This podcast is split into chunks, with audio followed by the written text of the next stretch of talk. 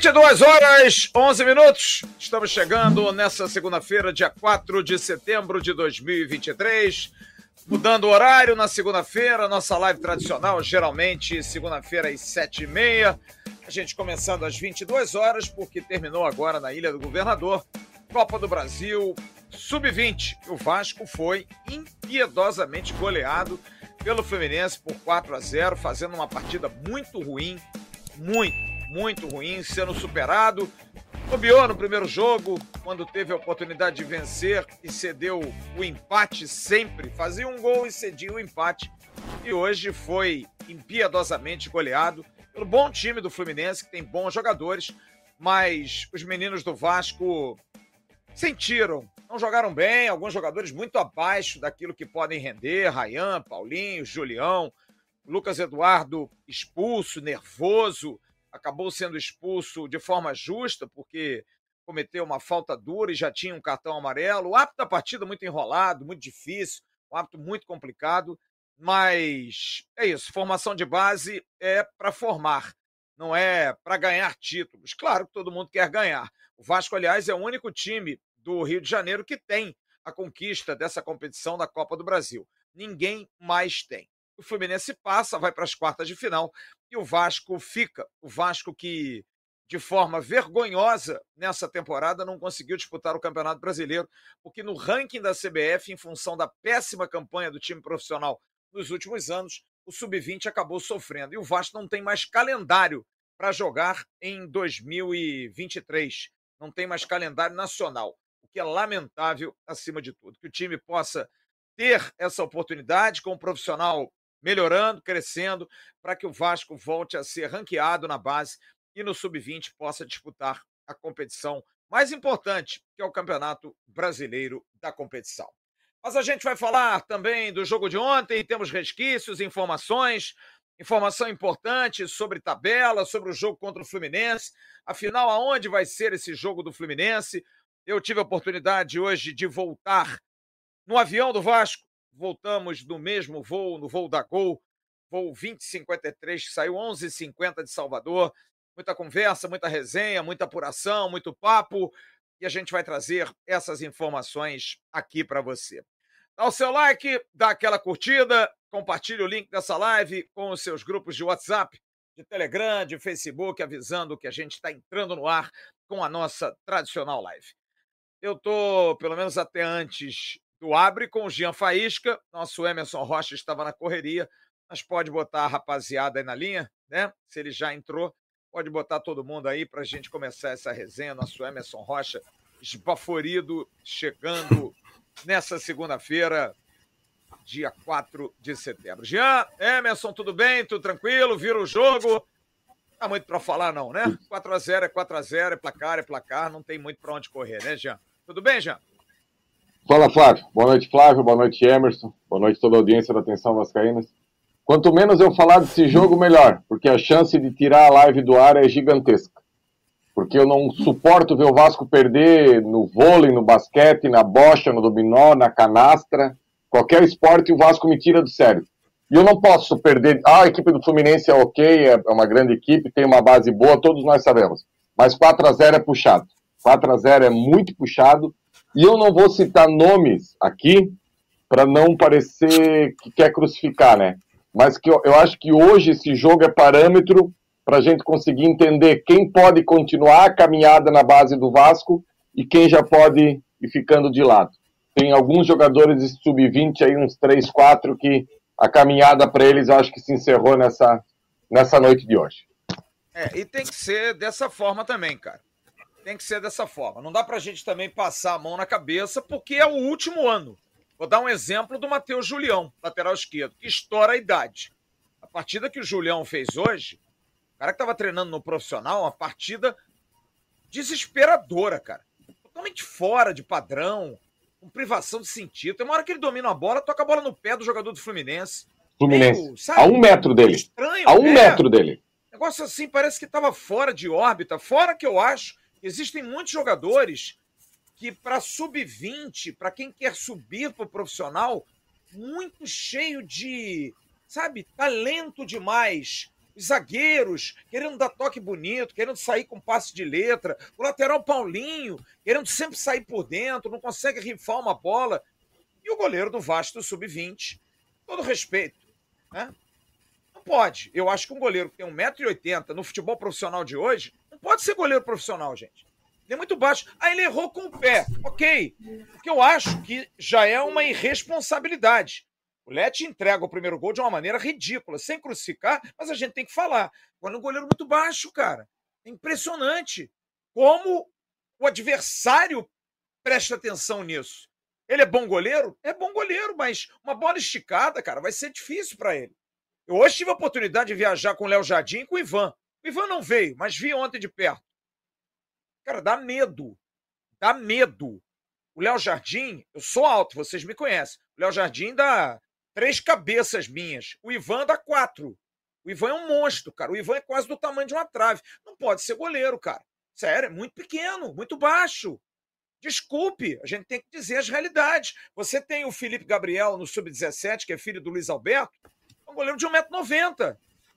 É um goleiro que vai dar goleiro. Tanto é que vai para a seleção. E o Vasco tem um goleiro no sub-20 e não vai para a seleção brasileira. Por quê? É? A gente precisa questionar isso, porque é o último ano dessa molecada. São os últimos anos para chegar no profissional. O Lucas Eduardo, por exemplo, excelente jogador, mas hoje estava completamente fora do tom.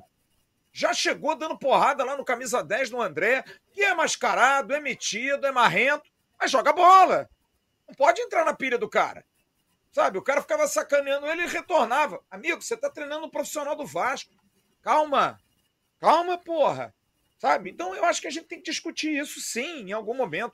Claro que hoje, cabeça quente, pegar no pé dos moleques, crucificar, dizer, mas a gente precisa dizer as verdades agora. Sub-17, a gente tem uma calma, ainda vai, mas sub-20, desses moleques aí, tá jogando profissional amanhã, gente. Amanhã ele tá jogando profissional. A gente outro dia tava pedindo aqui, o Julião, Paulinho. Ah, o Puma tá mal, não dá para botar o Paulinho no profissional? Não, não dá. Não tem a mínima condição de jogar no profissional do Vasco, né? A gente tem que pensar nisso. Emerson, e aí, Emerson? Boa noite, Flávio. Boa noite, Jean. A minha única interpretação em relação ao jogo de hoje é a questão da expulsão do Lucas Eduardo e o primeiro gol na falha do Lete. Aí desandou tudo o Vasco, que é o primeiro jogo que o William Batista, treinando o time sub-20, perde esse ano.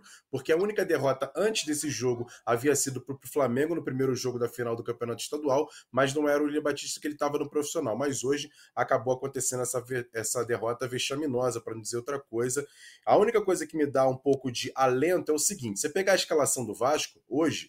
Você tem jogadores que estão fazendo o seu primeiro ano de sub-20, por exemplo. Sim. Paulinho, Roger, o próprio, o próprio Raí, o Leandrinho. São jogadores que estão iniciando uma carreira no sub-20. Mas outros jogadores, como você disse muito bem do, do Matheus Julião, que eu acho que é um bom lateral esquerdo, mas hoje não fez uma boa partida. Então, assim, fica a deixa a desejar. E outras situações. Você falou em relação ao Lete, que eu acho que é um goleiro muito veloz, muito rápido. Acho que, por exemplo, se ele fosse goleiro de futsal, seria um espetacular goleiro de futsal, mas acho que no campo, por conta da questão da altura, me deixa um pouco ressabiado em relação ao futuro do Lete como goleiro de campo. O próprio Pablo, que hoje é o banco de reservas do Sub-20, tem 1,88m. Tá estamos sim, estamos te ouvindo, bicho. Sim, o Pablo, o Pablo, o Pablo, que era o reserva, que tem 1,88m, que já tem uma altura até um pouco maior, mas mesmo assim ainda não bate 1,90m.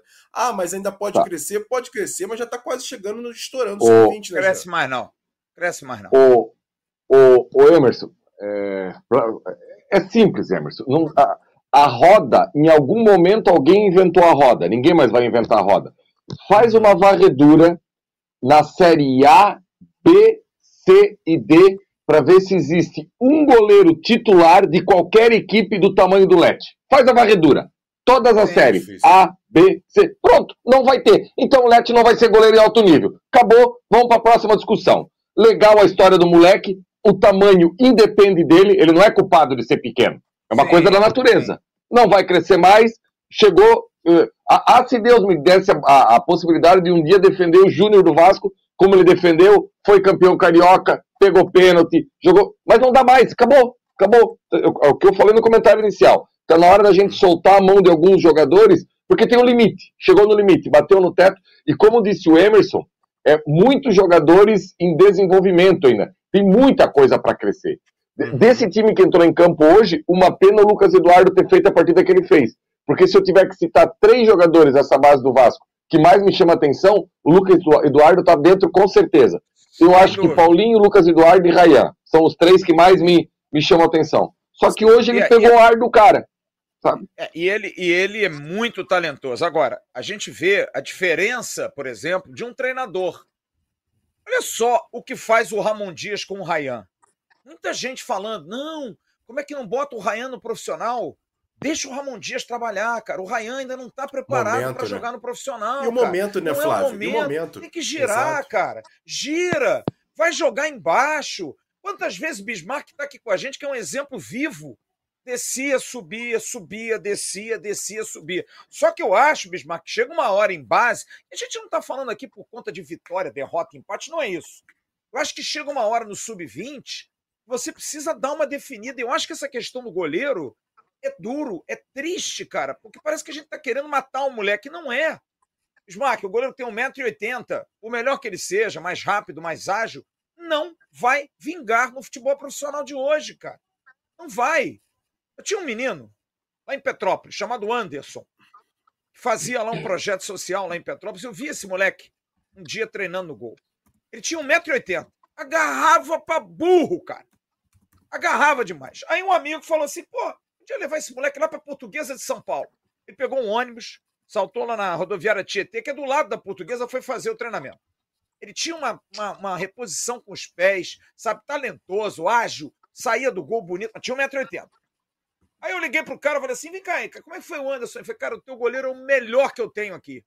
Mas não dá para ficar com ele. Eu falei, ué, mas por quê? Porque ele tecnicamente é o melhor de todos, mas ele tem 1,80m. Eu tenho um goleiro aqui de 1,90m com a mesma idade que ele. Não vai, cara. Não adianta. Sabe o que, que ele fez? Ele voltou para Petrópolis. Eu virei para ele e falei assim: Anderson, começa a estudar, que a gente vai arrumar você para ser treinador de goleiros. Hoje ele é treinador de goleiros lá em Petrópolis arrumou uma profissão e foi humilde o suficiente para admitir isso. O Lete é a mesma coisa, cara. Não dá, gente. Ele é muito baixo para ser goleiro. Ele hoje não tomou nenhum gol assim porque ele é baixo. Mas chama muita atenção isso, cara. Chama muita atenção. Ô Flávio, Fala, rapidinho, antes do, do, da análise do Bismarck, porque hoje saiu uma matéria bem bacana no portal UOL sobre um goleiro de 19 anos do Grêmio, do Sub-20, o Marcos Falco, Falkowski, eu acho que é assim que se fala o sobrenome dele, que ele tomou 40, 4 mil injeções e cresceu 40 centímetros, hoje 1,90m que ele mede, e por isso hoje se torna o titular do time Sub-20 do, do, do, do, do Grêmio. Foi feito um trabalho com ele, é um jogador até que já cotado para a seleção brasileira, enfim, é um jogador que fez todo esse processo para poder crescer, cara. Infelizmente, o Lete acabou não acontecendo. E o que eu digo, eu acho que ele é um goleiro muito rápido, ágil, bom goleiro, mas por conta da questão da altura acaba atrapalhando. Acho que, por exemplo, se ele for goleiro de futsal, ele vai se transformar nos melhores goleiros de futsal do, do Brasil, quiçá do mundo, porque o Brasil é um, um grande, é, um grande talento também, um grande exportador de jogadores de, de futsal. Se ele for para o futsal, ele vai ser um baita de um goleiro de futsal, não tenho dúvida nenhuma. Vocês lembram do Wellington, goleiro que foi do Vasco? Aquele goleiro Sim. do 7x1 lá no, Atlético do Paraná? Isso. Você sabe onde o Wellington está hoje? O Wellington hoje é goleiro da seleção de futebol de praia de Portugal. É o melhor uhum. goleiro do mundo. Do mundo. Ele viu isso. que no campo não dava. Ele foi pra praia, cara. Ele tá disputando, tá morando em Portugal, ganhando dinheiro, rico, bem de vida, uhum. com a praia. Eu tinha esse, esse, esse, projeto lá de Petrópolis que eu, que eu tava junto lá, tinha um menino chamado Hugo Manuel. Foi, foi campeão com o Tigres do Brasil jogando um campeonato sub-20 ali nos anos 2000. O Hugo conseguiu uma bolsa para ir para os Estados Unidos jogar tipo showball. Tá lá até hoje, uhum. cara. Tá lá até hoje. Bismarck, nessa idade, eu acho que é o olho de quem tá do lado de fora, mas eu acho que também passa muito por pai e até pelo atleta. Tem que ter o timing. Quantos jogadores daquele seu time maravilhoso lá, com Mamão, Pituca, quantos deram o jogador daquele time, Bismarck? Quantos? São poucos futebol é um funil muito apertadinho, cara. E eu acho que essa hora, até porque o leque é muito maior do que na sua época de opções, os moleques precisam escolher, porque o futebol, o futebol paga um preço muito alto, né, Bis? Boa noite, Fábio. Boa noite, Emerson, Jean, que estão nos assistindo agora. Eu assisti, eu cheguei, tinha 28 minutos do primeiro tempo, ainda estava 0 a 0 eu achei a expulsão do, do menino do Vasco um pouco exagerada. Eu achei que ele tocou na bola antes de pegar o pé do, do jogador do Fluminense. Acho que o Vasco estava melhor no primeiro tempo e, e começou melhor também no segundo tempo, com, até uhum. com menos um. Mas eu acho que o erro do nosso goleiro foi fundamental para que a gente não ganhasse a partida. Eu acho que foi uma, uma falha que os goleiros têm errado muito, não só ele errou hoje, mas o Fábio no Fluminense tem errado, a gente tem visto os goleiros no profissional também tem errado muito. Sem dúvida que. E uma coisa curiosa é que é, é, no Grêmio, eu não sei agora, mas antigamente o, o observador técnico andava com uma fita métrica.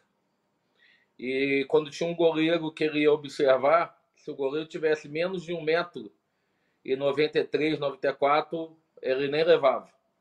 O zagueiro tinha que ter 1,90m e assim por diante. É, eu não achei o, o time do Fluminense tão superior ao time do Vasco para ganhar de 4 a 0. Acho que o, o Vasco tem bons talentos, mas precisa trabalhar porque essa idade é uma, é uma idade ainda muito instável a nível mental, porque você oscila muito. Mas eu gostei do time do Vasco. Achei que o time do Vasco, primeiro tempo, pelo menos a partir dos 28 minutos que eu assisti, o Vasco estava dominando o jogo. E começou bem também o segundo tempo. Então, eu acho que tem que dar, tem que ter calma, tem que ter paciência e, e ir trabalhando esses jogadores de forma mental para que eles possam estar preparados quando subirem para o profissional. A gente tem visto aí ao longo de desde 2020 que a gente começou com a pandemia, aquele time que tinha Bruno Gomes, tinha tinha é, é, Caio Lopes. Caio Lopes, Caio Lopes. Aquele time, assim, era um time que chegou vice-campeão da Taça São Paulo. E basicamente é, é, o Vasco conseguiu vender um jogador que foi pro, pro Canadá. É, mas assim, eu acho que o Vasco tem que preparar melhor mentalmente esses jogadores. E acho também que sempre quando eu vejo um jogo sub-20, e tem sido pouco agora, os times adversários, tanto o Flamengo como o Fluminense, estão sempre mais encorpados que os times do Vasco. E isso a gente tem visto eh, quando chega no profissional também.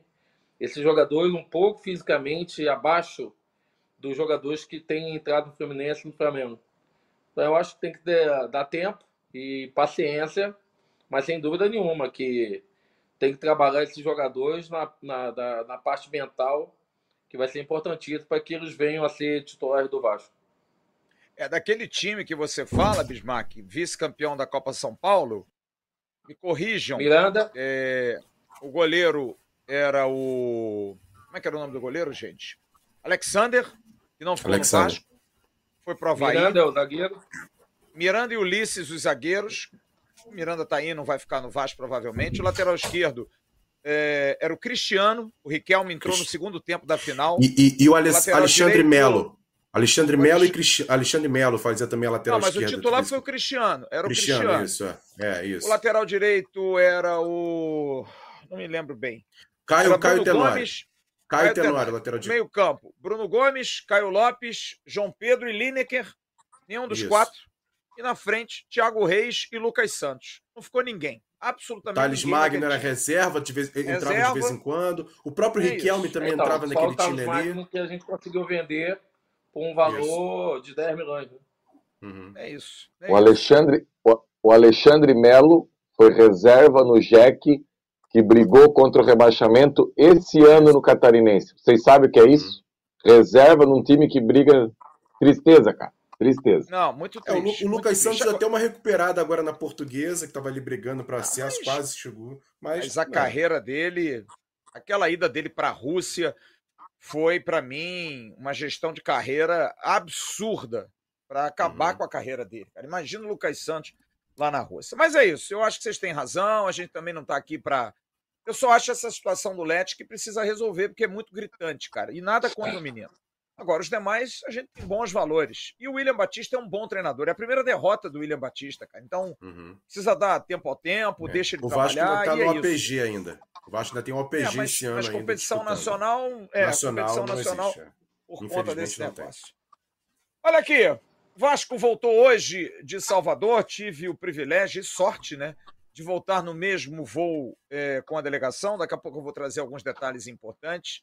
É, mas eu queria dar uma informação, porque o Vasco está tentando fazer uma modificação na tabela do Campeonato Brasileiro. Primeiro, o Vasco vai dar folga aos seus atletas até quinta-feira. Quinta-feira volta todo mundo, excetuando-se Uma Rodrigues e Gary Medel, que serão adversários, inclusive, na quinta-feira, nas eliminatórias da Copa do Mundo. Tem Chile e Uruguai, um grande jogo. É, estão com a seleção, mas todos voltam na quinta-feira para se preparar para o jogo do dia 16. O jogo do dia 16 é muito difícil, nesse momento, a gente afirmar. Mas eu vou afirmar: esse jogo vai ser no Engenhão. Esse jogo vai ser no Engenhão.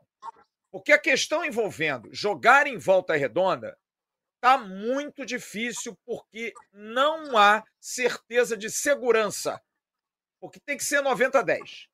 E aí você tem 150 quilômetros para ir até Volta Redonda, 150 quilômetros para voltar, com várias paradas de estrada. Do jeito que o clima. Você viu hoje no jogo do Sub-20.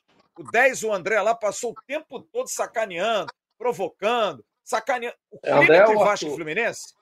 Arthur, perdão. Arthur. O negócio está muito, tá muito bélico entre Vasco e Fluminense. O negócio não está legal, eu tá? eu achei, eu tá achei ele muito muito mal educado, sabia? Por um jogador muito. de 18 anos. Muito. Você, você, até dentro de campo, você é, é, é, provocar outro time, beleza. Agora, e provocar a comissão técnica do Vasco, achei de uma de uma desnecessidade uma, uma, completa. E não é e, e o William ba... do pão ainda, né? Ninguém, né? E o William Batista foi de uma grandeza, de uma. Sabe por que ele foi de uma grandeza? Porque se o William Batista é o Jean Faísca, eu chamo um do banco e digo aqui, vem cá. Tá vendo ali? Você vai entrar, você mira no meio, mas no meio e já pode vir pro meu lado que tá tudo certo. Não tem essas histórias de antigamente, Bismarck? Que entrava é, o cara só para dar um. Tempo, começou o segundo tempo, Jean. O time do Vasco teve um menino lá que deu umas duas chegadas nele. Leandrinho. Desnecessário o que ele fez. Sim. Um menino de 18 anos. Você, você começou a assistir. É, você começou a assistir aos 28. O primeiro cartão do, do Lucas Eduardo foi um, um, um, um se liga na cabeça do, desse rapaz aí do Arthur sem bola. É porque com certeza nos confrontos esse cara toda hora fica de palhaçada. Então o Lucas Eduardo pegou pilha dele, entendeu? É o primeiro cartão do Lucas.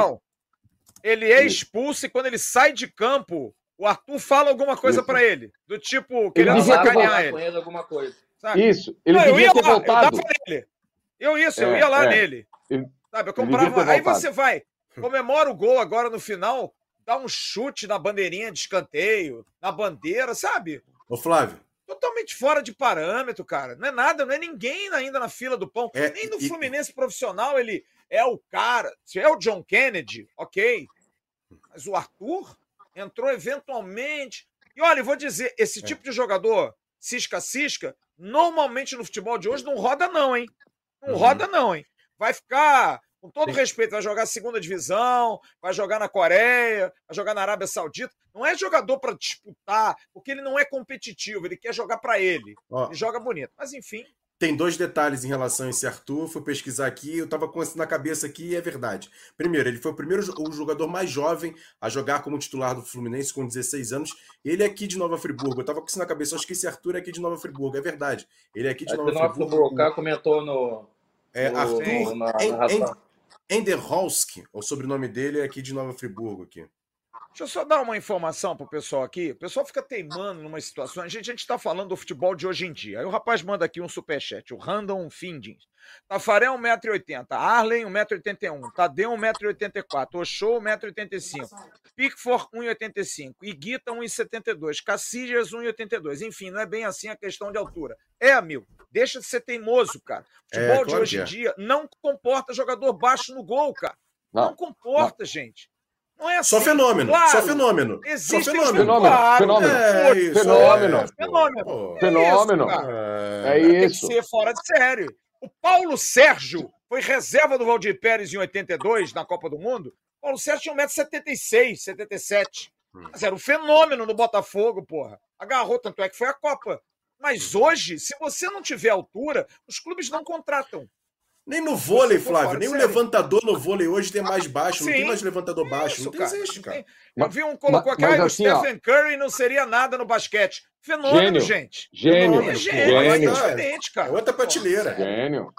É. Não, mas, onde, mas, mas, mas, isso, mas isso aí parece tão, tão simples e tão básico. Quando eu falo de jogador pequeno, aí todo mundo já vem com o argumento. E o Messi? Gênio. É. Romário? Gênio. É, Quando é gênio, não tem problema, pode ter um metro. Agora, o, o Let agarra igual o Cacilhas, o, o Let agarra igual o Pink Ford, não agarra. Então não adianta ficar Exato. falando sobre isso aí, é sabe? Isso, é isso. Mas enfim, Flávio, a, a, tua, a tua informação é que no Engenhão. A, te, a tendência, veja bem, Volta Redonda tem uma preocupação. O Carlos Roberto Osório deu uma entrevista, inclusive, no final de semana, que repercutiu. Porque o futebol do Vasco tem uma preocupação. Não dá mais para ser fora do estado, para a gente não entrar nessa resenha. Tem que pedir com 20 dias de antecipação. Já passou. São Januário não será, porque a Polícia Militar do Estado do Rio de Janeiro impede clássicos, que é uma outra briga que o Vasco vai ter, tá?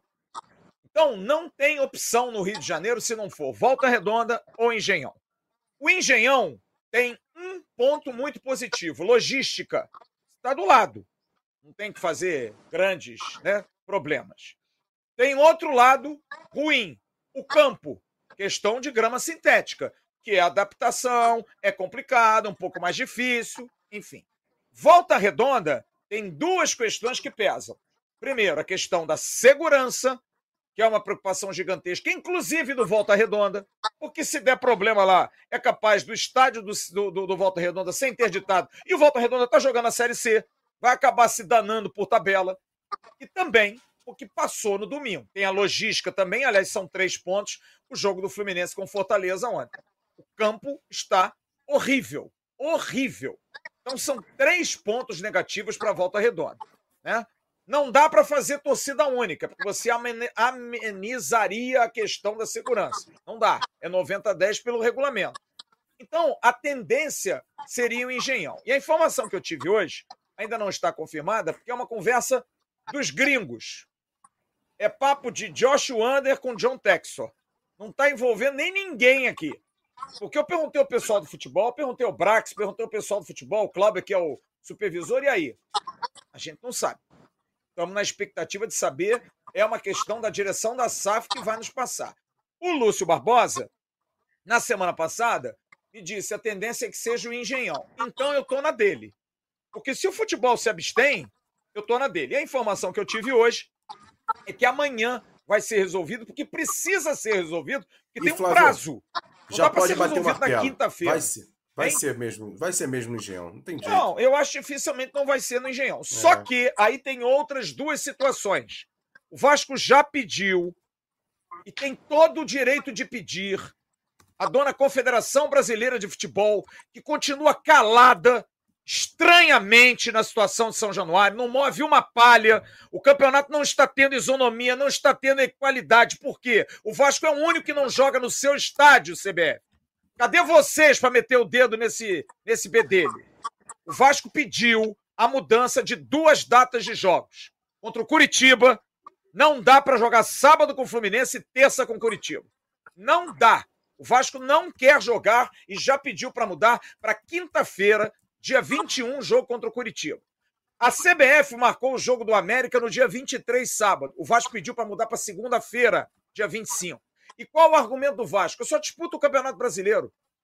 Eu não tenho necessidade de fazer dois jogos numa semana, no intervalo de sábado até terça, para privilegiar os outros, porque o Vasco já se fu nisso no jogo do Palmeiras.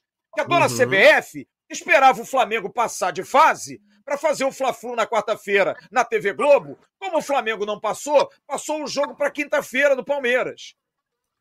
E aí o Palmeiras voltou para quarta-feira. O Palmeiras não podia jogar na segunda. O que é que fizeram? O Vasco é o bolinha de sinuca. Botaram o Vasco para domingo de novo. Chega dessa palhaçada, porra. Chega. Só na cabeça do Vasco é arbitragem, é mudança de tabela. Então o Vasco agora tá botando o pau na mesa. Tomara que consiga, cara. Porque realmente não dá. Agora, a pergunta que eu quero fazer para vocês: jogar no Engenhão, o Jean já me deu uma opinião. Eu queria que você voltasse a dizer, Jean, para o público jogar é, no Engenhão é prejuízo para o Vasco em função do gramado, Jean? É, é, não é pouco prejuízo, é muito prejuízo. E aqui, torcedor, e assim, ó, eu coloquei isso nas minhas redes sociais. E assim, não, não briga comigo, tá, torcedor? Porque eu sei que quem é do Rio, pro Engenhão, é muito mais fácil você ir assistir no Engenhão do que você se deslocar até Volta Redonda. Mas eu preciso trazer um parâmetro para defender a minha tese. Faz duas semanas, duas semanas, o Fluminense veio jogar na grama sintética aqui da Arena da Baixada, tá? O Fluminense com os reservas dos reservas dos reservas e o Atlético Paranaense com o time titular. Só que o Fluminense tem um modelo consolidado de posse de bola, de ficar com a bola, de colocar a bola no chão e jogar. Eu vou trazer para vocês é, os números desse jogo, tá? Posse de bola, 72% para o Fluminense, 28% para o Atlético Paranaense. Chutes a gol, 10 a 4. O Atlético Paranaense jogando como titular. Canóbio, Vitor Roque, Thiago. Em casa, em casa. Uhum. O futebol do Vasco não deveria se abster em jogar no Engenhão. Se eu sou, se eu penso na questão técnica, eu vou para São Januário sem torcida, vai lá, sem torcida, do que ir para grama sintética com um time que tem áreas, ganso, cano. Eu acho uma temeridade. Ah, tu tá entregando os pontos antes de jogar? Não. O Vasco pode ir lá, pode jogar bem, pode ganhar. Mas eu não ia querer enfrentar o Fluminense na grama sintética. Eu ia para qualquer lugar, menos para grama sintética. É, o argumento, e é bom que a gente diga isso, Bismarck, hoje no avião, a gente conversando, é claro, eu vou me abster de dizer com quem conversei, porque aí é uma privacidade, mas é, os jogadores do Vasco, a comissão técnica, o Ramon Dias, principalmente o Ramon Dias e o Emiliano, estavam sentados hoje na frente, na minha frente. Vieram o jogo, o, o, o, o voo todo de Salvador, duas horas, vendo o jogo. De novo. E vai e volta, e reclama, e xinga o juiz. A comissão técnica do Vasco tá num clima, cara. Os caras estão babando. E eles tá querem o público do lado. Eles não querem abrir mão do público. Porque essa possibilidade, Jean, foi até levantada. Jogar em São Januário sem público, sem chance torcida, a torcida do Vasco tem que participar. O que a torcida do Vasco tem feito, o que aconteceu ontem na Barreira, os jogadores estavam vendo no aeroporto. Viram no hotel à noite. A palavra era única, impressionante.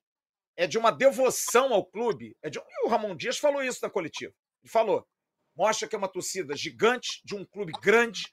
Então eles não querem abrir mão de jogar num estádio com público e por isso escolhe-se o engenhão pela questão logística e pelo acerto. E também pela segurança. Também pela segurança. Bismarck, qual é a sua opinião sobre parte técnica? É ruim jogar no engenhão? Parte emocional. É ruim jogar em São Januário sem público? Jogar no engenhão com público, mas num gramado que não é gramado, é bom ou é ruim, Bismarck? Eu concordo com o Jean. Acho que o Fluminense tem muito mais porte de bola é, jogando na, na, no gramado normal. E eu vi, o Jean tá falando, eu vi esse jogo do Fluminense contra o, o Atlético Paranaense, foi, foi impressionante como que o, o, o Atlético se viu envolvido pelo toque de bola do Fluminense. E acho que é, é, jogar sem torcida isso eu acho que é até mais prejudicial do que jogar no gramado do, do, do Engenhão. Eu acho que não vai ter muita escapatória, uh, até mesmo porque você sinalizou aí que o, o, o, campo do Volta Redonda, eu vi esse jogo também de Fluminense, está horrível. E acho que vai ser uma temeridade também, até em função dessas brigas de torcidas desnecessárias também que tem acontecido aí ao longo da, da estrada, quando quando se tem jogo fora do Rio. Então, assim, é, é, é aquela história, Fábio. Se correr o bicho se ficar o bicho come. Eu acho que desses, desse, dessas situações, eu acho que não vai ter como a gente não correr por Engenhão, porque o campo da Portuguesa também não, não teria como. É, Maracanã, impossível. Então, eu acho que não vai ter muito para onde correr, não. Acho que o jogo terá que ser no Botafogo mesmo, no Geão. Mas é preocupante, porque o time do, do Fluminense é um time de mais posse de bola, o Vasco é um time de, de contra-atacar mais. Então eu espero sinceramente que isso possa ser definido o mais rápido possível, até para que de repente o, o Texas possa abrir um engenhão para o Vasco também treinar dois dias. Se já que a, a, a, a, 777 vai conversar com o presidente do Botafogo, com o dono do Botafogo, por que não conversar também para que o Vasco possa pelo menos se adaptar um pouco melhor treinando no Engenhão? Sim. Acho um pouco difícil essa hipótese, mas ou não a gente já tem. É. Só um detalhe: tem muita gente que critica hoje o fato do Vasco não ter escolhido jogar fora. Há uma explicação, gente. A questão logística. Eu hoje vi como é brabo viajar de avião de carreira. A delegação do Vasco foi junto. O comandante é que decide. Por exemplo, chegamos no aeroporto Santos Dumont, havia um pedido para que os jogadores do Vasco, a delegação, saísse primeiro. O comandante não quis. Nós saímos primeiro, nós, cidadãos comuns, e a delegação do Vasco ficou do lado de fora, só o Gabriel Peck. O Peck saiu porque tinha carona, veio junto com a gente, entrou no ônibus e veio. Mas fora isso, ficaram todos dentro do avião, jogadores gigantes, enormes. E aí eu até perguntei ao pessoal da supervisão do Vasco por que, que não freta um avião? Porque às vezes não vale a pena. Porque tem todas essas burocracias, por exemplo, do Vasco sair direto da pista, de, de evitar problemas, às vezes, de contato com massas, não querendo evitar. Não é. Porque isso aconteceu uma vez quando deu um problema com torcida. Lembra aquela situação do Zé Ricardo? Aquela brigaiada lá com o Zé Ricardo que foram receber? Isso deu um problema. E a partir dali, faz-se o desembarque na pista. Ah, mas começou a ganhar. Mantém-se um padrão para se ter essa tranquilidade. O jogador tem o mínimo de tranquilidade. Hoje, por exemplo, o Dimitri Paes sentou na cadeira ao lado onde eu estava. E a toda hora alguém passava oh, pega um autógrafo, e não sei o quê. Não é que não seja legal, mas tem uma hora que o cara quer ficar quieto, gente, né? Tá ali, tá descansando, tá num, num avião, tá conversando com um monte de gente. Aí se não atende, oh, é mal educado, esse cara aí não é legal. Então tem essa questão logística que quanto menos avião você pegar, melhor. Por isso que se evita fazer jogos tão distantes. Porque, por exemplo, vai jogar com São Paulo em Brasília, não acha que o futebol acha que é uma maravilha, não vai porque a grana foi grande, a proposta foi maravilhosa, mas fora isso, cara, é, não dá. E, e é 90 e um 10, né, tá? Tem gente perguntando aqui. É 90 10 o jogo do Fluminense. Isso. É a reciprocidade do tour. Oi. Tem, tem, um detalhe importante, porque assim, a gente está colocando aqui os estádios do estado do Rio de Janeiro. O Vasco não tem mais tempo para pedir para esse jogo ser, por exemplo, em Cariacica, ou até mesmo Juiz de Fora. fora. Mesmo é. coisas mais próximas, não, não existe essa possibilidade. E aí, eu vejo se o Rodrigo já estiver pronto aí, eu pensei nas possibilidades aqui no Rio de Janeiro como disse o Bismarck, estádio da ilha não dá para questão de, de, de, de, números de lugares para poder ter essa partida. Eu pensei numa quarta posição, quarta situação, que seria o estádio do América, lá em Edson Passos. Mas olha, Flávio, eu vi o jogo do fim de semana, você está vendo aí não, na não. tela, o estádio está muito, o gramado está muito ruim do América também, lá no, no Julite Coutinho, então também essa possibilidade pode descartar a possibilidade do, do estádio Julite Coutinho. Ou seja, a gente ficaria com o São Januário sem, sem público ou o Engenhão com tapete tapetinho. Eu acho que não tem jeito. Eu acho que vai ser mesmo é, engenhão. E é difícil, porque também tem essa situação, que é uma coisa inacreditável do Vasco não poder jogar em São Januário e não poder fazer clássicos. Né? É incrível isso. E vai vir um problema aí, porque vai ter o jogo com o Botafogo. O manda é do Vasco. Uhum. Vai jogar onde? Né? Agora, para o jogo do Curitiba, a direção do Vasco tem a certeza de que o jogo vai ser em São Januário. Jogo com Curitiba será em São Januário. E quais das três alternativas? STJ, Gilmar Mendes, com a ação do deputado Aliel Machado, ou TAC? TAC. Está bem adiantado o termo de compromisso para se fazer aí o ajuste das melhorias de São Januário. Sendo assinado o TAC, está tudo ok. São Januário vai ser liberado para o jogo do Curitiba. E só um detalhezinho assim básico, tá? Básico, para a gente ver como é que é. Que a gente e eu vou falar, não tem problema nenhum de falar. A CBF, estranhamente, pediu o Maracanã três dias antes da final da Copa do Brasil para cuidar dos detalhes da final. Do gramado. Esse jogo podia ser. Podia ser dia 16. Sim. Podia ser no sábado. Porque se libera para domingo, joga sábado. Mas aí a CBF, para de repente dizer, não, não pode, não, não pode ter jogo antes, aí ela pede quinta, sexta e sábado. Vai fazer o que lá, CBF? Uma rave? Vai fazer uma festa de abertura da final da Copa do Brasil? Tá de olho em vocês, hein, cara? Vocês também são. Agora, a filosofia da comissão do Vasco é a seguinte: somar pontos. Aonde quer que seja. É no Engenhão? A gente tem que somar pontos. E aí a gente vai entrar num outro tema, num outro assunto sobre time, né? O Vasco faz a conta para somar pontos em qualquer situação. A ideia agora é o seguinte: a gente não pode perder. Ah, o jogo da Bahia ontem foi ruim?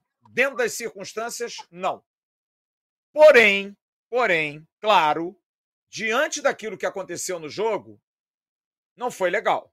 Meio-campo Jair hoje nem viajou com a delegação, estava muito todo mundo falando, muito abalado, muito triste, porque ele foi protagonista do jogo. Ele perdeu um gol claro e foi expulso. Então não estava legal. E hoje eu tive uma informação porque tive a oportunidade de encontrá-lo. Hoje encontrei o Serginho, gente. É, vocês falam tanto. Serginho, Estava lá no aeroporto, cheguei no aeroporto, ele estava paisando. Deve ter te tratado muito mal. Ah, né? nossa, muito mal. Ele estava Porque você, você falou mal um canalha. Dele, Flávio Você é um canalha. Ele educadamente é um canalha. veio, me cumprimentou. E aí, parceiro, tudo bem? Tudo jóia? Pô, não estava bem, não. Serginho foi para o jogo ontem no sacrifício. Eu confirmei. Eu vim do lado do doutor Ricardo, Ricardo Billy, no voo, estava no meu, na minha cadeira, ou na 5C, ele na 5E. Viemos conversando, ele me confirmou.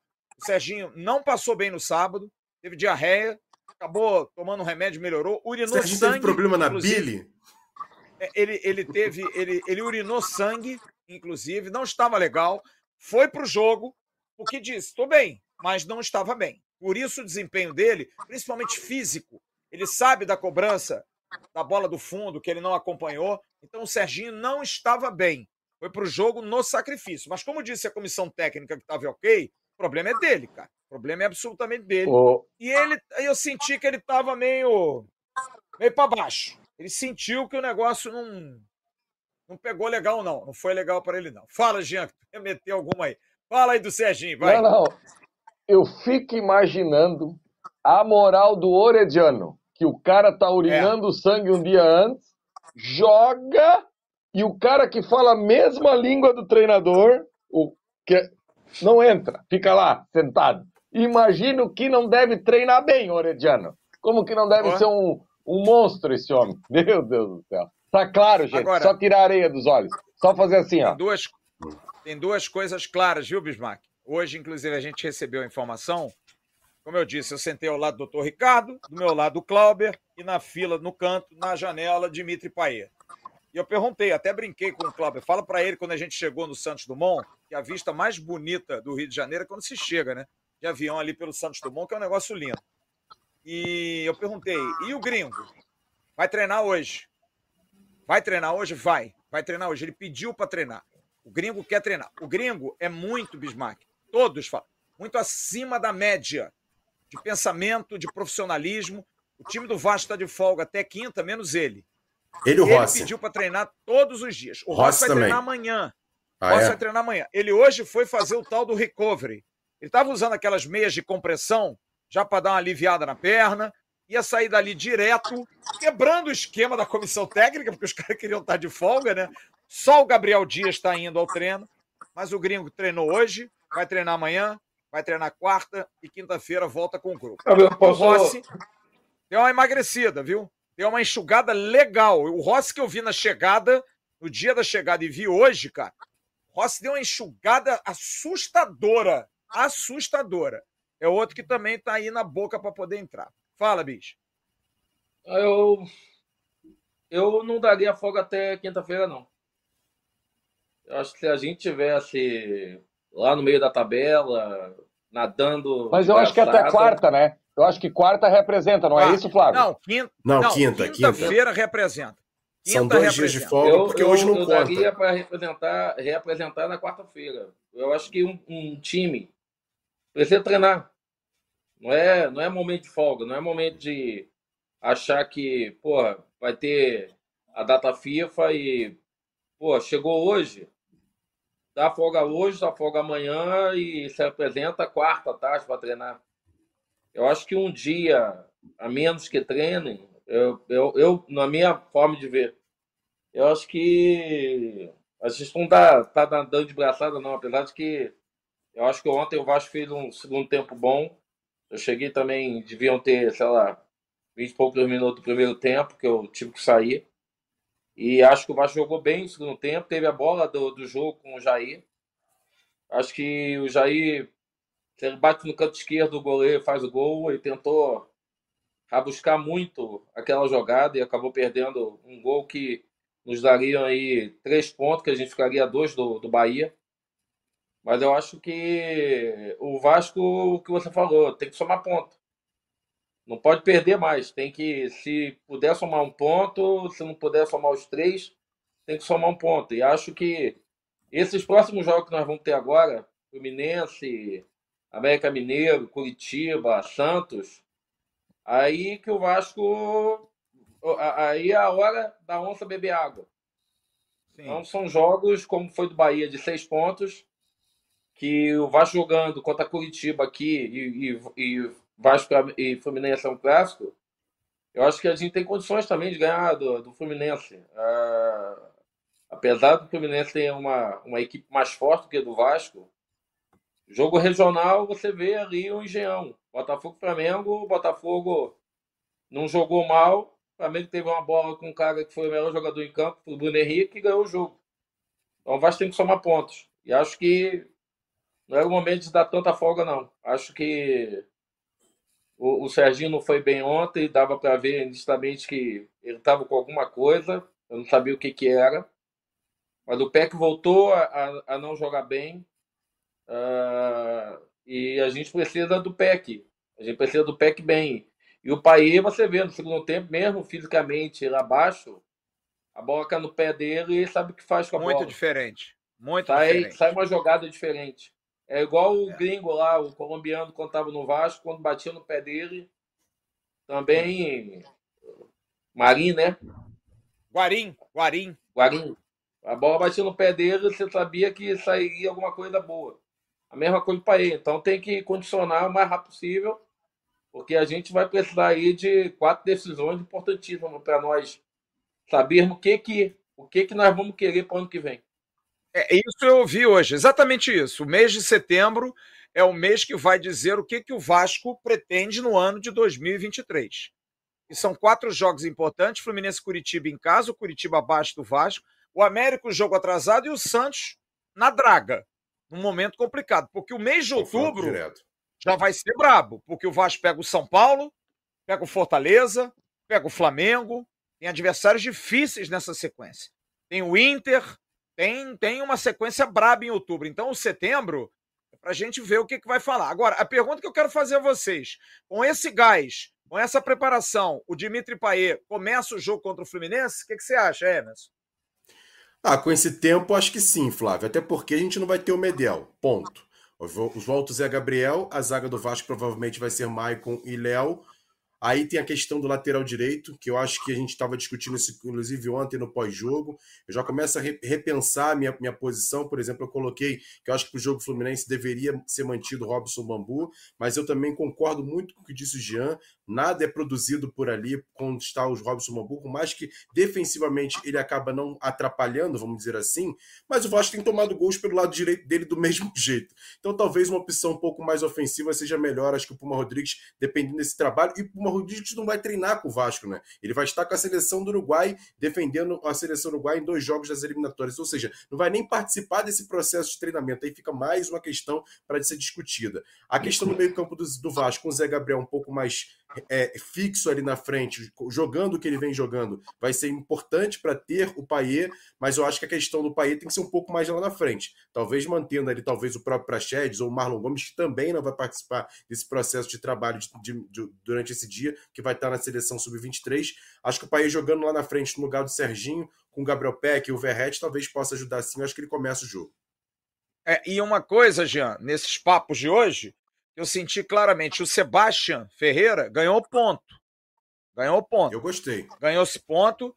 Há um elogio muito grande à zaga do Bahia, o Canu principalmente, fez uma partida na ótica dos vascaínos excelente, na marcação do Verrete. Ele conseguiu ganhar praticamente todas as bolas de um jogador que tem números impressionantes. O Pablo Verrete tem números aqui que eu peguei hoje no Sofá Score de encher as medidas, porque é um, é um cara que, que, que tem uma, uma facilidade. Tá aqui, ó. Pablo Verrete, entre todos os 488 jogadores do Brasileirão desde a sua estreia, é o primeiro jogador em duelos aéreos, 37 bolas ganhas. Primeiro em chances claras de gol, 8. Primeiro em gols esperados, 4.11. Segundo em gols marcados, 3. Segundo em chutes realizados, 14. E o segundo em chutes no gol, 7. É um centroavante que está dando resultado. É um cara que tem uma força impressionante já no grupo. Você vê a liderança dele. Hoje ele não estava, mas você vê lá no, nos bastidores, você sente que é um cara que já influencia, até pela idade, é um cara de 34 anos de idade.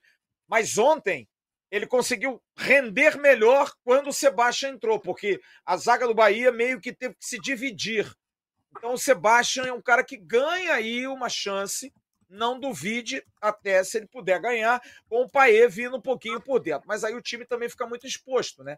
Porque aí você vai ter o Zé Gabriel, o Paulinho e o Paê, aí fica muito aberto demais. É uma, é uma circunstância. Qual é, o, qual é o, a tua ideia, Jean, para time com o Paê? Paê joga, não joga? Eu, eu boto o Paê para jogar. Tem que arrumar posição pro Grêmio. Mas e aí? Eu, eu coloco, mas não contra o Fluminense. Contra o Fluminense, não. Esse jogo agora, se fosse contra qualquer outro time, ele poderia Mesmo sair jogando se ele tivesse reserva, na condição. Jean. Mesmo que o Fluminense ah? reserva? Mesmo que o Fluminense, por mas exemplo, Fluminense... não vir com reserva, com reserva porque não vai vir. Tá... Não vai? Não, mas a Libertadores está lá na frente, Emerson. A Libertadores ah, é? vai ah, muito então, para frente. Então tá, não. É, não, não. Eu não coloco. Eu não coloco porque ele vai ter que correr muito para trás. E se ele tiver que correr muito para trás, com 20 minutos ele vai afogar. Que contra o Fluminense, gente, isso é natural. O Fluminense ele te empurra para trás. É, é um trabalho consolidado. Lá tem um treinador que está mais de um ano. Lá, quem está comandando o Fluminense não é o Zé das Couve, é o treinador da seleção brasileira, que tem um modelo de jogo consolidado, que seus jogadores sabem o que tem que fazer dentro de campo e eles empurram todo mundo para trás é, é, meio que no automático, porque já está acostumado com jogadores técnicos. já, Só eu posso uma assim. coisa antes do Fábio? Sim. Eu, eu vi esse ano o Fluminense jogar mal contra um time, contra o Flamengo. Porque o Flamengo não deixou o Fluminense pensar. O Flamengo não dava é, chance para o Fluminense empurrá-lo. Se deixar o Fluminense empurrar, sair de a trás. Gente vai tomar um sufoco igual o que nós sofremos no primeiro turno. Então, assim, eu, o único time que eu vi o Diniz ter uma dificuldade bem grande foi com o Flamengo. A gente não tem uma qualidade do Flamengo. Não, peraí. Não, Vou, vou, vou, lembrar outra: o Vasco e Fluminense do Campeonato Carioca. Que nós também empurramos o Fluminense para dentro do jogo. O Fluminense ganhou injustamente. Agora eu quero fazer só uma perguntinha. Se deixar o Fluminense pensar, ferrou. O Fluminense não vai ter durante 10 dias o seu treinador e dois preparadores físicos. Estarão na seleção brasileira. É bom a gente lembrar isso. A comissão técnica do Fluminense, tudo bem, tem um modelo estabelecido. Vocês acham que isso não pode pesar? uma preparação específica para o jogo para o Vasco, eu acho que pesa. Você não ter o. Imagina, o Ramon Dias é o técnico da seleção.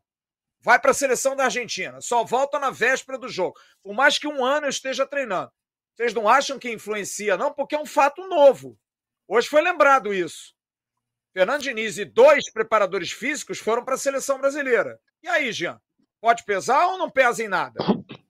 Eu, eu acho que já está consolidado. Eu acho que já é um trabalho consolidado, já está muito tempo com o mesmo elenco, sabe, Flávio? E assim, tá vamos ali, lá, já Flávio, trabalha só... muito tempo com o Fernando Diniz também, né? É... Só, só para voltar aqui, ó, a questão do Paier, é, esse jogo com o Fluminense, gente, isso é natural que o Fluminense faça isso com seus adversários, sabe? O Flamengo que o Bismarck citou tem 30 milha, 30 milha de folha. Quando você tem 30 milha de folha, você tem jogadores que conseguem escapar, que não é o nosso caso ainda. Nós estamos longe disso de ter a Rascaeta, Pedro, Ayrton Lucas, jogadores desse, né, desse, desse nível que os caras têm lá. Mas, enfim, é, especificamente, Flávio, contra o Fluminense eu não começaria com o Paê. Se fosse qualquer outro jogo, eu começaria com o Paê. É, e o Paier, Flávio, eu não consigo achar que a frente do Paier dê para jogar com Verret e Sebastião num jogo que inicia. Ah, como foi ontem no intervalo, o Vasco está atrás do placar. Porque eu vejo, Flávio, que essa beirada ela fica muito desprotegida. Porque se eu tenho Verret e Sebastião aqui e tenho o Paier atrás, quem é que vai fazer a beirada? Quem é que vai? O Praxedes vai correr atrás de alguém? Não dá, não, não dá. Gente, se tu quer fazer um meio de campo do Vasco com o Losango, Zé Gabriel, é, é, Marlon Gomes, Paulinho, ah. Paulinho Paier na cabeça do, do Losango. Lá na frente é Verrete e um Berada. Não tem jeito. O Berada, quando eu digo, torcedor, faz a, faz a fila aí. É Peck, Serginho, Eric Marcos, Orediano. Tem Nossa. que ter o cara que vai vir aqui pelo lado acompanhar. Porque se você colocar esses dois aqui e mais o Paier, não tem que faz beirada. Aí o adversário vai carregar toda hora em cima da gente. Porque quando a gente ataca no losango com os dois na frente, quando defende, defende no 4-4-2. Porque se a gente defende no, no 4-4-2, o que, que acontece? Por exemplo, você tem aqui, rapidinho aqui, você tem aqui Sebastian e Verret e o Pai aqui. Tá, e aqui do lado, quem é que vai fazer essa recomposição quando a gente tiver sem a bola? Quem é que vai descer aqui? Agora, se eu tenho aqui e tenho um Beirada, o Verret vem para cá, fica do lado do Paier e aqui ficam duas linhas de quatro. Marlon Gomes, Praxedes, Paulinho e Zé Gabriel. Tô só, não nessa ordem aqui, entendeu? Eu, eu não vejo como que numa saída de jogo conseguir colocar o Paier e mais dois à sua frente para quando a gente tiver sem a bola. Porque se vocês repararem ontem, o Paier já teve que começar a fazer umas diagonais, principalmente pelo lado esquerdo, e daqui a pouco vai acabar a gasolina. E, gente, Mas aí... Es, es, esquece, só para terminar, só não esquecer.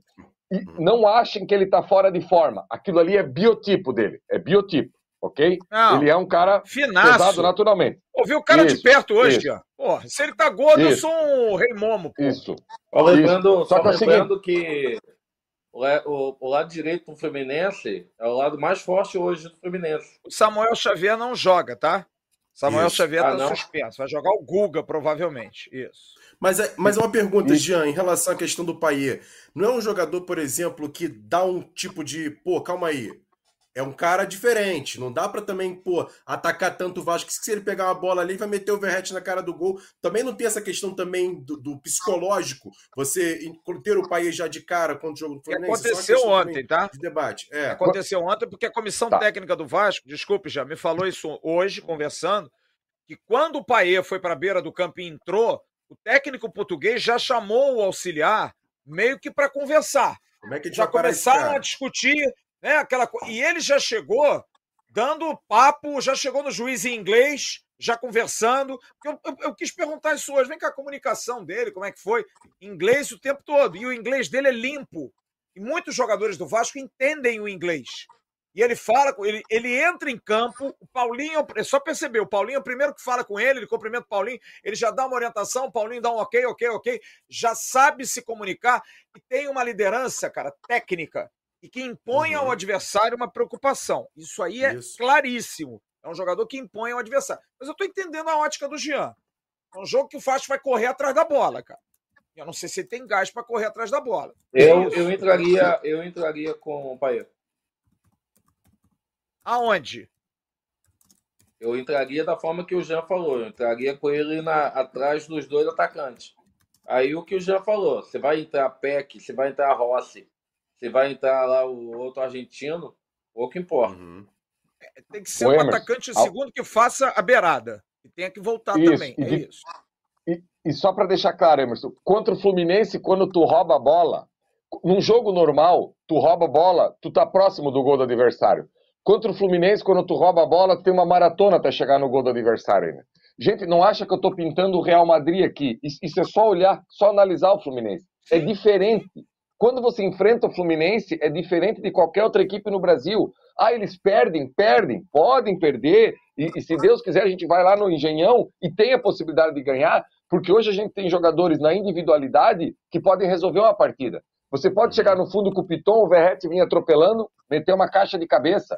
Sabe, você, uhum. você tem o Paier que pode pifar alguém, você tem o Marlon Gomes que começa a utilizar mais o Marlon Gomes, tá? Começa a utilizar mais, porque, por exemplo, contra o Fluminense. muito bem. É, contra o Fluminense, se eu for para escolher entre Prachedes e Marlon Gomes, eu não penso duas vezes. É Marlon Gomes. Pela força, pela disposição, para arrastar, eu não, eu não, penso duas vezes, tá? Se for para escolher entre um dos dois. O Paulinho é muito interessante, só que assim, eu sempre falo isso aqui quando eu comento aqui. Eu comento o, o, o Vasco, mas eu tenho que ver o que eu vou enfrentar do outro lado. Eu estou falando em relação ao jogo com o Fluminense. Sim, e tem um detalhe, por exemplo, o Flávio citou o jogo Vasco Fluminense do Campeonato Carioca, em que o Vasco jogou muito bem, mas acabou perdendo aquela partida por 2 a 0 Aquele jogo, por exemplo, e dá mais margem ao que o Dian acabou de falar em relação ao Paier, aquele time era muito jovem. Era Rodrigo, é, Galarça e Barros no meio-campo do Vasco. Um time com muita vontade e juventude. Só que, na questão técnica, acabou deixando a desejar e por isso a gente perdeu o jogo por 2 a 0 Então, assim, Não, tem que também verdade... ter esses dois lados, né? Questão técnica, vírgula, né? O maior jogador em campo naquele dia foi o Fábio, goleiro do Fluminense. Ele fez Sim. pelo menos umas 7, 8 defesas espetaculares. O Vasco jogou com Barros, Rodrigo e Galarça, Alex Teixeira, Pedro Raul e Gabriel Peck. Deu um sufoco no Fluminense absurdo. Absurdo. Não ganhou o jogo porque Ou deu seja, 15 porque o Fábio estava então, no grande dia. Então vamos lá. Vamos, vamos, vamos, vamos fazer um paralelo aqui com o time atual, por exemplo. É, você tirou esses três meninos do meio-campo, você bota o Zé Gabriel, o Paulinho, você melhora a questão e bota o Marlon Gomes pela juventude, vamos dizer assim. E lá na frente, você mantém o Gabriel Peck, você tem o Paia no lugar do Alex Teixeira, que para mim é muito melhor, e você tem o Verrete, que é muito melhor do que o Pedro Raul. Talvez seja um time até melhor do que, por exemplo, aquele time lá do, do Campeonato Carioca. É uma sim, possibilidade. Sim. Eu concordo com o Jean que se você equiparar Rodrigo Barros e Galarça, Zé Gabriel, Paulinho e Marlon Gomes marcam tanto quanto, talvez não com a mas mesma volúpia, porque, mas jogam mais jogam bola. Mais. Jogam muito mais bola. Mais. Porque eu acho que nesse time, apesar de não ter jogado bem ontem, para mim é uma preocupação, isso que o Jean falou é uma realidade. O Peck tá, tá estranho. Porque ele do uhum. lado direito ele tá jogando mal e ele, não, ele desaprendeu a, a jogar do lado esquerdo. Agora ele é um jogador, para mim, imprescindível. O lance do gol do Bahia ontem, se ele está em campo, a gente não toma gol. Ele não ia deixar de chegar naquela bola na linha de fundo.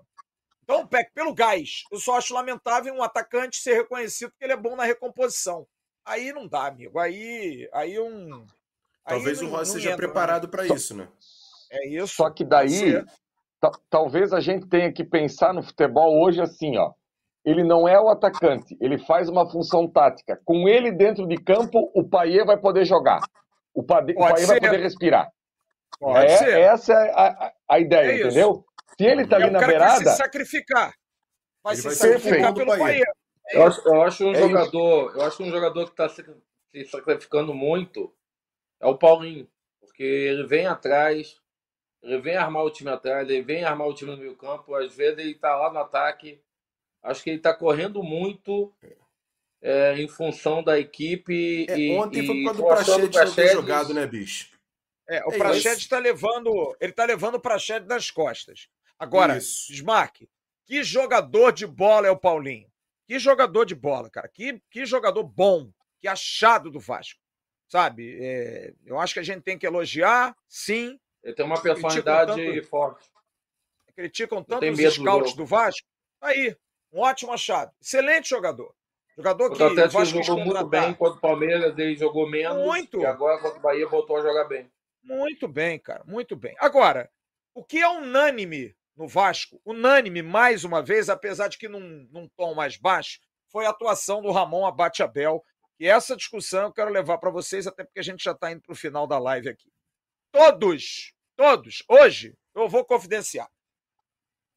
Tá o tabletzinho lá do seu Emiliano Dias, Amon Dias do lado, vendo. Pênalti pro Vasco. O Emiliano fez assim, porra. Puto. Putaço. Aí mostra o lance de trás, o Gilberto dando o carrinho. Sabe, os caras reclamando. Absurdo, absurdo. Todos, todos, unanimemente, reclamaram da não expulsão do Gilberto no jogo de ontem. Eram 16 minutos, expulsão do Gilberto. Eu falei, eu falei isso, eu, eu só assisti, eu só assisti depois, né, do gol do Vasco. Eu falei pro Lourenço, por que que não expulsou o jogador do, do, do Bahia? E não era nem expulsão direta. Não precisava nem interpretação direta, era segunda eu, eu hoje descobri, eu, acho, eu descobri que tem a tal da regra lá do, da dupla, como é que é? Dupla punição. Não pode uhum. dar pênalti, não pode dar um segundo amarelo. Só pode ser se for vermelho direto. A pergunta que eu faço a vocês, era para vermelho direto? Ou porque o Vasco estava em campo não se deu vermelho direto? Não, acho o que, que, que não. você acha, Jean? Vermelho direto não. Não, não era vermelho direto. Não era. Eu também não. Não é. Também acho que não. Então vocês acham que ele não foi bem, ele foi bem de não ser expulso? Foi correto, pela regra. Foi aplicada Ele a já regra, tinha a regra tomado o corretamente. Já, Já tinha Ele já amarelo. tinha tinha amarelo. amarelo. Já. Já tinha. Flávio, eu, eu procurei correr atrás, hoje até coloquei no nosso grupo lá, ouvi algumas, algumas pessoas aí da, da Federação Catarinense, e, e a questão é a seguinte, é, quando há, eu, eu vou trazer um lance para ilustrar para o torcedor que a arbitragem errou, e para trazer para esse. Lembra do pênalti do Ayrton Lucas no Pedro Raul, no Campeonato Carioca, que o Ayrton Uhum. Lucas puxa o Pedro Raul? Sim. e o, e o árbitro dá amarelo, ali era vermelho direto. Por quê? Era uma clara chance de gol e não houve disputa pela bola. Porque se você puxa Uhum. o cara pela cintura, você não está disputando a bola. Nenhum. Ontem, o Gilberto estava numa disputa de bola com o Marlon Gomes. Entendeu? Uhum. Foi isso que o, o, o Ramon Abate Abel interpretou. Houve uma disputa de bola e na intensidade, até porque, eu vou falar um negócio aqui que pode ser a maior imbecilidade, mas eu ouvi de gente que é do ramo. Só estou repassando, tá? Não é a minha opinião, eu estou repassando. O Marlon Gomes, ele já pula, vibra, beija o escudo e se o Marlon Gomes dá um duplo Enfeita. twist carpado, sai Perfeito. gritando, ó, Faltou malandragem. dois árbitros e um bandeira. Se o Marlon Gomes enrola, fica ali no Falei chão, isso hoje. ele Uhum. dá o amarelo. Eu falei isso hoje com os amigos lá, conversando. Eu falei, olha, o Marlon Gomes levantou na hora para comemorar, porque viu o pênalti. Eu fiquei até preocupado. Porra. Que o juiz pode até pensar assim, então não teve nada, porra. Então não foi nada, Uhum. levantou feliz. Nessa hora tem que ser artista, cara. É que nem o Peck. O Peck tinha que ter caído naquele, naquele puxão de camisa no, no, no, no jogo contra o Atlético Mineiro. Tem que Atlético. cair, cara. Tem que ser. Porque se não cair, irmão, os caras não vão dar nada. O Verrete ontem foi puxado. Nitidamente puxado e não foi dada a falta. Não foi puxado pelo VAR porque foi fora da área. Mas evitou que o Verrete chegasse. Agora puxão de camisa tá valendo. Agora, ontem, eu, hoje eu falei isso de manhã. O que faltou foi malandragem ao Marlon. O Marlon tinha que ter dado uma cava- uma cavada, segurar a perna, pedir água benta, o diabo que seja, para caracterizar que o, que o lance foi violento. E eu acho que isso pesa demais. Eu, eu até entendo Agora- também o moleque também, né? Porque assim, É, é um pênalti, o time tava bem, ainda tava muito, muito no início praticamente do segundo tempo, daria, da- daria condições do Vasco virar o jogo. É aquele negócio assim, aquela volúpia do jovem, né, cara? Sofreu pênalti, vamos empatar, vamos empatar esse jogo, vamos virar. Enfim, eu entendo também Agora, tem um detalhe. juvenil dele. eu não sou repórter baú e eu vou dar a informação porque eu ouvi isso hoje. E eu acho isso inacreditável, apesar de achar muito factível no futebol. O Gary Medel avisou ao banco de reservas Sim, que o árbitro disse isso. a ele: ele vai me expulsar. falou. Eu acho isso um absurdo. Um absurdo. Sabe? Ele jurou o Medel em campo. Próxima falta que você fizer, eu vou te dar vermelho. Não pode fazer isso. Ele pediu Ele não sair. pode fazer isso, sabe? Isso é coação, cara. Você induziu o cara. E o Medel chegou na beira do campo e falou: ele vai me expulsar. Uhum, Por isso o Isso. Medel saiu do jogo. exato. Enfim, pra gente ver o nível também dessa Vida de passagem. É. Muito boa contratação também, né? Boa, muito boa. Tá fora do jogo com o Fluminense, né? Completamente fora do jogo do Fluminense. Meus amigos, são 23 e 20 Deixa eu passar rapidinho no chat para me despedir de vocês. É, Renato Turino diz aqui: acordão do TJRJ é publicado e o Vasco pode recorrer ao STJ por liberação da torcida em São Januário. Mas eu acho que vai pintar o TAC antes. É, Ricardo Gilamente, porque o Vasco não leva o jogo contra o Fluminense para Manaus. Não pode, amigo. Tem um prazo de 20 dias. Alan Rangel, 442, Léo Jardim, Puma, Medel. Medel não pode jogar. Maicon, Léo e Piton, Zé Gabriel, Prachete, Paulinho, Paes, Sebastian, ou Rossi e Verrete. É, José Jorge dos Santos Pereira, é assédio. Eu não acho que é assédio, não, acho que é coação. Coação. Pra mim é coação, sabe? É coagir o cara, é botar pressão em cima do cara. Quem? Maicon. Maicon. Jogou bem, né, Bijão? Jogou bem. Fez um bom jogo, bom jogo. O jeitão dele lá. É, Rodrigo Rezende, Paulinho está mostrando em campo o amor que ele é e sua família, que ele e sua família têm pelo Vasco. Excelente jogador, realmente. Rodolfo Teixeira, às vezes a arbitragem premia quem atua e pune o jogador que age corretamente. E é verdade. A gente está falando aqui de simulação. A gente está a gente tá querendo, a gente tá. Olha só, a gente está estimulando que os caras simulem para que o árbitro influencie. É absurdo isso, cara. É inacreditável. Mas podia ter feito. Podia ter feito um cursinho com o Neymar. Podia. É. Ô, Flávio, Fala, Jean. Só, só para deixar claro, gente, quando eu falo aqui que eu conversei com pessoas de arbitragem, as pessoas de arbitragem emitiram essa opinião, mas não é a minha opinião. Sim, eu acho que o sim, cara não precisa se matar. pra- Gente, vamos, vamos separar o negócio. O Jean não está dizendo que o Marlon tinha que fazer isso. Eu estou falando que quem trabalha no meio, porque assim, ó, é- é- é- é- o, o Flávio, quando ele conversa com o dirigente e o dirigente daqui a pouco solta uma frase que o Flávio já viu em algum momento, o Flávio, opa, aí tem alguma coisa. O Bismarck, quando vai conversar com o presidente de clube para tentar negociar um jogo, opa, aqui. O árbitro é a mesma coisa. Os caras têm entre eles algumas, algumas normativas que, por exemplo, quando o cara salta rapidamente, foi uma falta normal. Falta normal, bota ali na cal, pênalti. Se o Uhum. cara cai, é porque a intensidade machucou. Aí, gente, não é eu que estou criando isso, pelo amor de Deus. Eu estou falando de, de quem eu ouvi de profissionais Isso de é arbitragem. malandragem, Só Jean. isso. É, Malandragem no futebol existe, cara. Uhum. Futebol é malandragem, cara. Ué, quando você blefa no pôquer, o pôquer é um jogo, cara. Você tem que blefar. Uhum. Você tem que fazer alguma coisa que às vezes você Tem nada o na mão, ué. Exato, é, faz jogo. parte do jogo, cara. Faz parte do jogo. Ô, Diego Santos, grande Santos. Como é que vai fazer a recomposição pelo Paê, amigos? Magic de Paula foi uma excelente contratação. Deus abençoe, Hum. amigo. Foi realmente uma grande contratação. Fala, Emerson. Tem uma mensagem aqui no chat do Aécio Lopes. Flávio, o meu sogro, Hernande, ex-jogador do Vasco, tricampeão carioca, campeão da. Copa São Paulo, que temos, Diga hoje. é, mandou um abraço pro Bismarck, com quem jogou no profissional, e outro para todos vocês. Grande abraço ao Hernande e também ao Grande Aécio Grande Lopes. abraço, Fala aí, Hernande. Bismarck. Grande, Grande Hernande. abraço. Hernande era um atacante rápido. Bom Rápido, jogador. E- Tinha chato. O. Januário de Oliveira fala. Pode ser que eu, vou- que eu lembro, o Januário de Oliveira falava assim: Hernande, o que de Alegrete? Ele não era de Alegrete, É, alguma coisa assim? Alegrete. Era, né? Alegrete. Aí, ó. É isso. Eu lembro do Januário de Gaúcho. Oliveira. Gente tá velha, hein? É o lance, é o lance mais, mais dos mais engraçados que eu vi no futebol, que eu estava fazendo fosso do Vasco, Jair Pereira, semifinal do Campeonato de 94, Vasco Botafogo. O Jardel sai no primeiro tempo do jogo e entra o Vaiado. Hernande no lugar do Jardel. Primeiro lance do Hernande, ele vai no fundo, cruza, o Valdir vem, pupa, sacola. O Jair Pereira vira para todos nós e fala assim: Eu sou foda, eu sou foda, fala aí, fala, fala aí agora, fala aí. Porra, sensacional, cara. Porra. Porque ele fez a alteração um minuto depois. E engraçado, Jardel sai naquele jogo, numa quarta-feira, domingo entra como titular e dá o tricampeonato carioca ao Vasco. O futebol é Uhum. fantástico. Meteu 2 a 0 Ô, Flávio, só uma pergunta. Antes que eu esqueça. Barros. Por que, que o Barros não foi relacionado? Opção ou ele Opção. sentiu alguma coisa? Opção, opção, opção.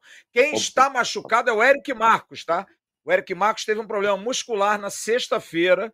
Não é barração nem nada, não. O Eric Marcos não foi por conta de lesão. O Barros, opção do técnico Ramon Dias. Preferiu não levá-lo. Preferiu levar mais zagueiros do que mais volantes. Então, por isso que fez essa opção. Ele levou seis zagueiros para Salvador. E o Robson, Uhum. a gente tem que dizer que é um zagueiro também, né? Pelo menos por enquanto, né? Vai que o Robson se aventura a virar lateral direito. Seleção não tem. Daniel Alves não joga, foi para a Copa. Por que, que o Bambu não pode jogar? Não, não dá, não. Tem condição. Meus amigos, 23 e 25, deixa eu dar uma faturada rápida para a gente encerrar a nossa live de segunda-feira, quase madrugada. Vou dar o um recado da Oluap, tá? A Oluap do grande Paulo Jorge. A Oluap para construir ou reformar, nada melhor que buscar os melhores preços. Vá na Oluap, material de construção do Grupo TMC. Aproveite a promoção, o precinho brigando com desconto. Olha só essas figuras. Atacado e varejo, a Oluap cobre a oferta do concorrente. Mande para o WhatsApp o preço do concorrente, comprovando que a Oluap cobre 021 99180 2370, Rua Adolfo Bergamini, 276 no Engenho de Dentro, Luap, uma empresa do Grupo TMC no Instagram, arroba luap.grupotmc. O recado agora é do Dicas de Mendonça. Quer conhecer um local maravilhoso? Conheça Mendonça, segunda cidade turística da Argentina. Dicas de Mendonça leva você com grandes roteiros, passeios, visitas e incursões nas vinícolas mais famosas do mundo. É o Enoturismo nessa cidade banhada por belezas naturais. Dicas de Mendonça tem parceria com mais de 120 agências de viagens, levando mais de 10 mil clientes satisfeitos todo ano para a Argentina. São 25 anos de experiência para você aproveitar. Arroba Dicas de Mendonça no Instagram ou no site dicasdemendonça.com.br. Faça seu orçamento e leve sua família nessa aventura. Agora, para comer um negocinho no finalzinho da noite, restaurante e cervejaria Casa do Fritz. Filés, peixes, fondue, deliciosas cervejas artesanais. Ainda Penedo, tá em Penedo agora? Vai lá na Casa do Fritz, prove o joelho de porco com chucrute, beba cerveja de vinho e muito mais. Avenida das Mangueiras, 518, em Penedo. Joãozinho Faísca, dá teu boa noite aí, abraços, mensagens. Você que é muito querido no Nordeste, ele é todos vocês. Smark, Emerson, enfim, o povo do Nordeste, maravilhoso. Vocês receberam abraços por tabela muita gente carinhosa, um carinho absurdo do povo nordestino com o canal Atenção Vascaína. É uma referência e me faz muito feliz ver tanta gente feliz por um trabalho correto, né? Das pessoas gostarem, porque isso para mim me enche de, de alegria. Pô, legal que vocês passam notícia verdadeira, não engana ninguém, é correto. Que bom, cara, que a gente consegue deixar esse legado para tantas pessoas assim. Jean, grande abraço. Flávio, meu beijo hoje vai para o meu primogênito aqui, que eu falei ontem, Felipe, fazendo 14 anos, 4 de setembro. Parabéns para você nessa data querida. Muitas felicidades, muitos anos. Aê, Felipão! Boa! É, o pai já morreu com aquele rodízio de sushi, que a guriada hoje quer isso aí, né? Ele, a guriada quer isso aí, né? Ai, meu Deus do céu. É... Mas, enfim, que Deus conceda muita, muita saúde, cara. E assim, ó, o Vasco nessa draga desgraçada, todo dia ele vai treinar, tem uma escolinha de futebol aqui perto, é a camisa da, da escolinha, o calção da escolinha, mas a meia é do Vasco. Sempre com a meia do Vasco. E, e, é engraçado porque alguns, a maioria chama ele de Faísca na época do meu apelido, e tem alguns que não sabem o nome e chamam ele de Vasco. Então já, já incorporou o Vasco ao nome. Muito legal mesmo aí. E, e, Flávio, só agradecer, você até falou o nome de um professor, né, Flávio? Arthur, que, Arthur Oliveira. Arthur. Professor. Manda um Arthur Oliveira. Paraibano te adora, cara. Isso. Um abraço aí, Arthur Oliveira. E, tenho, e esse carinho do AV é, é, nos, é, em todo lugar do Brasil. Onde você vai, todo local é muito, muito legal mesmo. E é sempre um prazer aqui estar tá, tá batendo papo aí com, com vocês. Não resta dúvida. Obrigado. Grande abraço ao querido Arthur, sua esposa também. Emerson Rocha, mande seus abraços aí, Emerson. Mandar um abraço para a galera aqui da Almirante, da Serra, aqui de Nova Friburgo, torcida que fez aniversário no fim de semana passado, não pude estar com eles, mas ontem acompanharam o jogo aqui também, mais um local aqui reunidos para acompanhar esse empate do Vasco. E dizer uma notícia ruim para o torcedor do Vasco: tem menos um time agora brigando para não cair. O Cruzeiro não vai cair, acaba de contratar professor José Ricardo, ou seja, esse time não Olha. cai mais. José Ricardo consegue safar o Cruzeiro de rebaixamento. Grande abraço, Flávio. É, meus amigos. Ó, um dia eu vou falar notícia aí, tem uma notícia aí nos bastidores. Eu não posso dar, não. Vai dar uma mexida aí, hein? Esse negócio do Brasileirão, mas deixa rolar. Depois eu vou deixar no ar. Hum. Vai ficar uma expectativa danada aí. Vai. Alma, alma. Deixa eu puxar os cabelos Bismarck, aqui. manda seus abraços aí, por favor. Grande beijo, Bismarck. Obrigado. Hoje eu quero mandar um abraço para três pessoas que trabalham na empresa que faz o elevador daqui de casa, que é Adriele Araújo, o seu Iago Gomes e o Adriano Lima. Os três vascaíno, até brinquei com o Iago hoje, perguntando para ele se só tinha vascaíno na empresa. Aí quero mandar um grande abraço que estão fazendo a, a manutenção do, do elevador aqui. Adriano Araújo, Iago Gomes e Adriano Lima. Um grande abraço aos três. O Bismarck, só pra gente. Que assistem a gente. Hein? Assistem falar que o Iago teve a audácia de falar que ama mais o Flávio Dias do que o Jean. Aí eu falei, não, aí o futebol acabou. É... Fala, Jean. Ô, Bismarck, o, Hoje, hoje, hoje eu tenho um membro do canal que falou que o Bismarck foi dar uma volta no cartório hoje. O homem foi passar um pouco de propriedade para cá, um pouco de propriedade para lá, é, sabe? entrou com tanto assim de escritura no cartório. Procede, Bismarck? Foi no cartório hoje dar uma voltinha ou não? Brabo, o Big Brother tá brabo, hein? Não, eu vou ter que. Vou Vira ter o que no... Sorato e acharam que foram o Bismarck. Eu vou Foi ter o que, Sorato. no, Sorato, eu era vou ter que no correio amanhã. Eu tenho que mandar um documento pro Japão. Foi o Amanhã eu Sorato. tenho que botar um documento pro japonês. Olha aqui, deixa eu mandar um abraço pro Abel Neres, que é da Azul, é, que hoje no aeroporto, do nada, sentado, veio me cumprimentar. O cara trabalha no aeroporto, nos vê, veio cumprimentar com muito carinho, pra gente entender esse carinho. Ontem acabei o jogo, eu não peguei o nome dele, o repórter da Record de Salvador. é, veio me cumprimentar na tribuna de imprensa. Acabou, vai começar o pós-jogo daqui a pouco, né? Tô sempre ligado em vocês. E ó, o pós-jogo de vocês me pauta, inclusive para fazer as matérias aqui.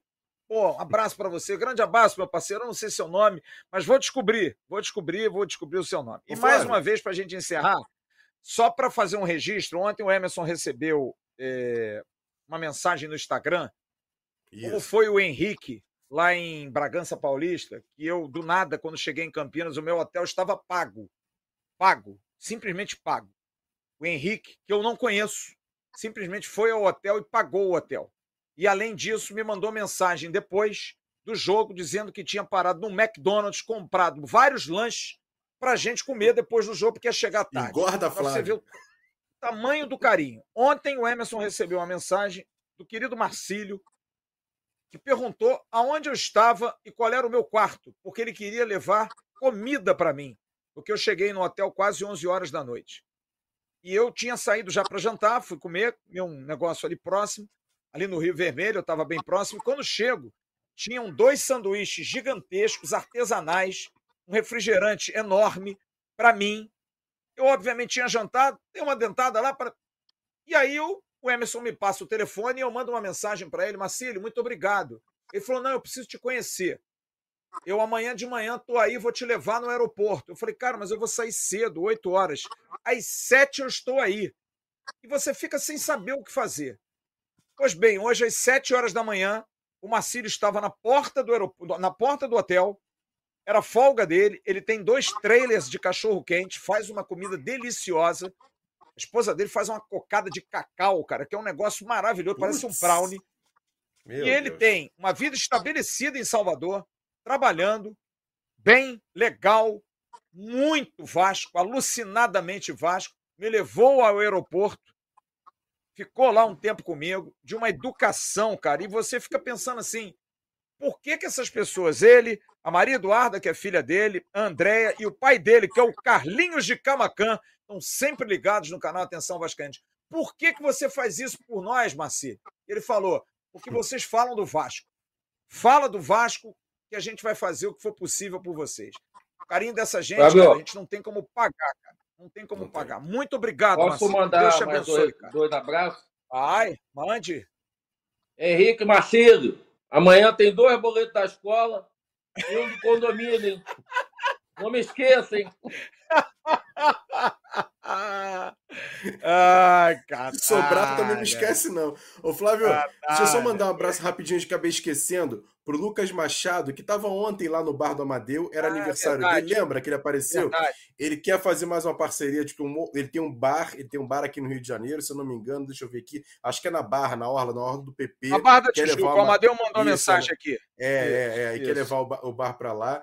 E, e- e outra coisa também legal aqui, cara, porque assim, a gente faz aqui a live, bate um papo, troca ideia, assim.